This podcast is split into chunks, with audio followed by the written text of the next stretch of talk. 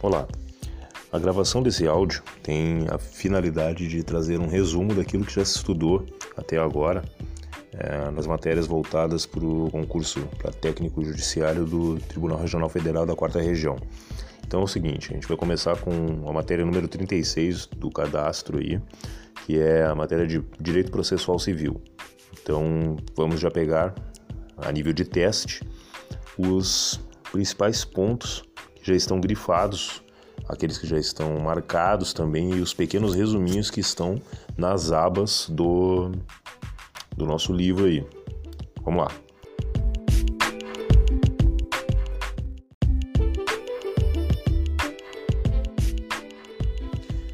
Princípios processuais. Os princípios processuais eles são divididos em duas, uh, ele é gênero, vamos dizer assim, dividido em duas espécies, que são informativos e os fundamentais. Os informativos são aqueles que não revelam conteúdo ideológico. Já os fundamentais, eles revelam esse conteúdo ideológico, essa é a principal diferença deles.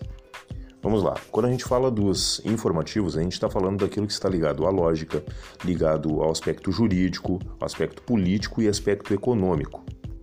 Já os fundamentais, ou seja, aqueles que estão ligados ao aspecto uh, ideológico, estão ligados à forma de pensar, à forma de, de escolha aí dos valores mais fundamentais que foram escolhidos aí, foram aquilo que o legislador determinou no momento da produção da norma. Lembrando que eles não estão trancados, eles não são estanques no tempo, ou seja, eles não estão sujeitos ao princípio ou ainda o instituto da, da prescrição, ou seja, são imprescritíveis. O primeiro princípio, então, é o princípio do devido processo legal como nuclear. Bom, já é um princípio que ele está previsto na própria Constituição Federal, ele se aplica tanto no campo judiciário quanto no campo administrativo, e ele tem dois aspectos, tanto o aspecto processual quanto o aspecto material.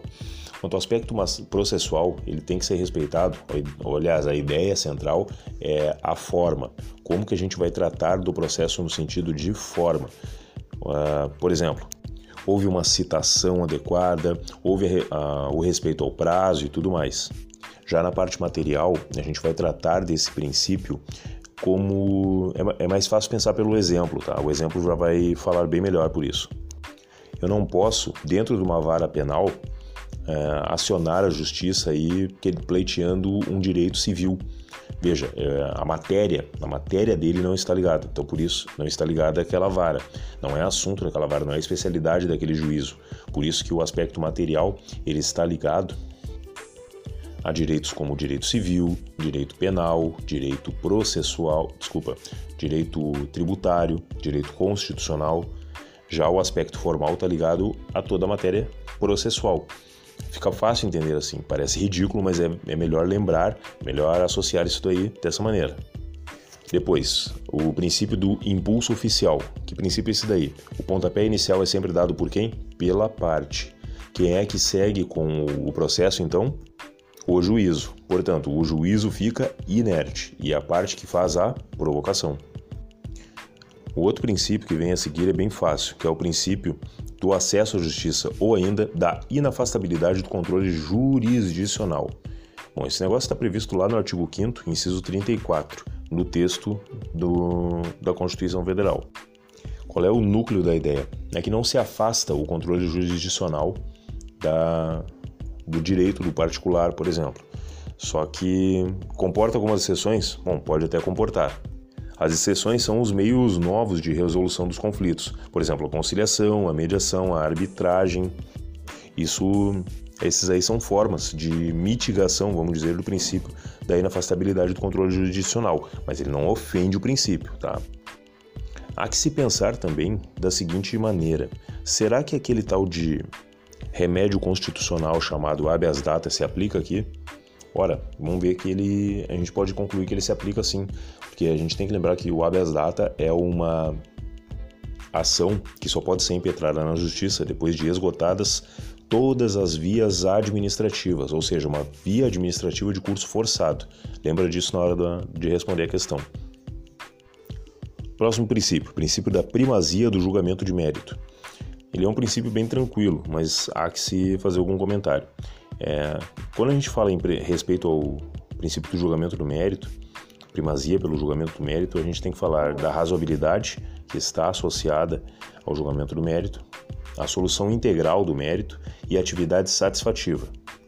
Primeiro ponto é a razoabilidade. Não se pode, é, grosseiramente dizendo, mandiocar alguém sem a devida razoabilidade e nem aliviar, ser eufemista demais sem respeitar isso daí, na razoabilidade. Bom, solução integral do mérito é o que? Eu não posso decidir uma parte, eu como magistrado, se assim fosse, o magistrado, então ele não pode decidir uma parte sem decidir a outra. Né? Ele tem que dar a solução para todo o conflito. E por último, a atividade satisfativa. Não basta só resolver, tem que se resolver de maneira satisfatória, tem que dar uma solução. E não se admite então uma formalidade vazia. Esses são princípios, bom lembrar também, que vêm expressamente previstos aí no novo Código de Processo Civil. O princípio da razoável duração do processo, ele tem status constitucional e dispensa grandes comentários. Não pode é, o magistrado sentar em cima do processo, uh, grosseiramente dizendo. A ideia nuclear é essa daí. O princípio da boa-fé processual, ele pega todo mundo. Tá? Ele é uma decorrência do, da, da dignidade da pessoa humana e da solidariedade social. Os destinatários deles são todos aqueles que de qualquer forma participam no processo. É bom lembrar que, também que ele é expressamente previsto no Código de Processo Civil e que ele determina um verdadeiro diálogo entre o juiz e os litigantes. Princípio da cooperação processual. Então, ele também já está determinado na nova ótica processual civil. Ele se divide em duas partes ah, sob a ótica do juiz, do ponto de vista do juiz, ele tem o dever, o juiz, de direcionar o processo. Ele é o condutor do processo. E da parte de, do ponto de vista das partes, ele traz a ideia participativa. Também é outro princípio expressamente previsto no Código de Processo Civil. O princípio da isonomia é aquele ligado à ideia de paridade das armas tratar iguais de maneira igual e desiguais de maneira desigual na medida da sua desigualdade. É bem conhecido aí do direito constitucional. O princípio da publicidade dos atos processuais está tranquilo. Lembra de que é, a regra é o ato processual é público, o restante vai ser sempre restrito só às partes, aos seus procuradores e tudo mais, ou quando a segurança do Estado, aquela baboseira toda exigir. Ele é um princípio tranquilo que já está bem memorizado aí contigo, Wilson princípio interessante é o princípio da fundamentação analítica. Foi imposto pela Constituição Federal e ele trata da ideia do contraditório dinâmico. Ou seja, deve o juiz dar uma resposta adequada. Veja, o dinamismo ligado à ideia de adequação da resposta do, do órgão jurisdicional. Vale a pena revisar o artigo 489, parágrafo 1 do Código de Processo Civil, que vai dizer quando que não vai ser considerada a, o fundamentada a decisão jurisdicional. Ele traz um rol ali é, de, de, termos que vai dizer quando que não vai considerar, não vai ser considerada fundamentada. É um rol taxativo a princípio, é isso que a gente encontra ali. Então vale a pena dar uma olhada nesse artigo. Princípio do atendimento preferencial da ordem cronológica é outra disposição também expressamente prevista no CPC.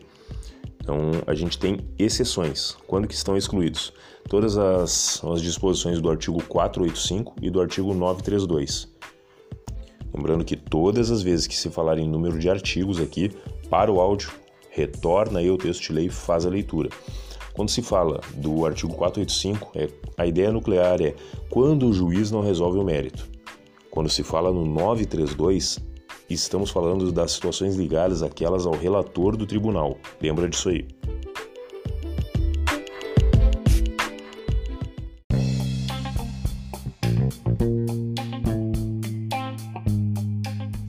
Jurisdição. Então vamos abordar a ideia de natureza jurídica verificando as quatro principais teorias, sendo que a última é aquela que aparentemente é a vigora, é aquela que vai valer no ordenamento jurídico. Vamos lá? Teoria organicista. Ela não pode ser aceita em razão de que os órgãos emitem atos administrativos também, então por isso que ela não é aceita. Segunda teoria, teoria subjetiva. O centro dessa teoria é a ideia de tutelar direitos e aplicar a lei. Porém, por que, ela não é aceitável? Ela é extremamente criticável, porque é, se ainda não existir um direito violado, ou seja, não, se não tem um direito que realmente foi desrespeitado, então ela não se aplica. Por isso que é, ela, ela sofre sérias, sérias críticas pela doutrina. Terceira teoria é a teoria, a teoria objetiva. Ela não é capaz de separar atos administrativos dos atos judiciais, por isso ela também não é aceita para fins de natureza jurídica da jurisdição. Agora sim, a última teoria, que é a teoria da substituição, na qual o Estado juiz substitui a vontade das partes, por isso que é a ideia de substituição. As partes fizeram porcaria e o Estado juiz está substituindo elas. A jurisdição também tem seus próprios princípios, que são três. É o princípio do juiz natural, previsto na Constituição, princípio de que a jurisdição é improrrogável, ou seja, não tem essa da jurisdição querer se espichar, ela tem que estar dentro dos limites da Constituição. Lembra, a ideia de prorrogar é de ampliar e não a ideia de se expandir no tempo, não tem a ver com isso aí. E por último, a jurisdição é indeclinável, ou seja, não pode o juiz abrir mão de julgar, ele tem que resolver o problema e acabou.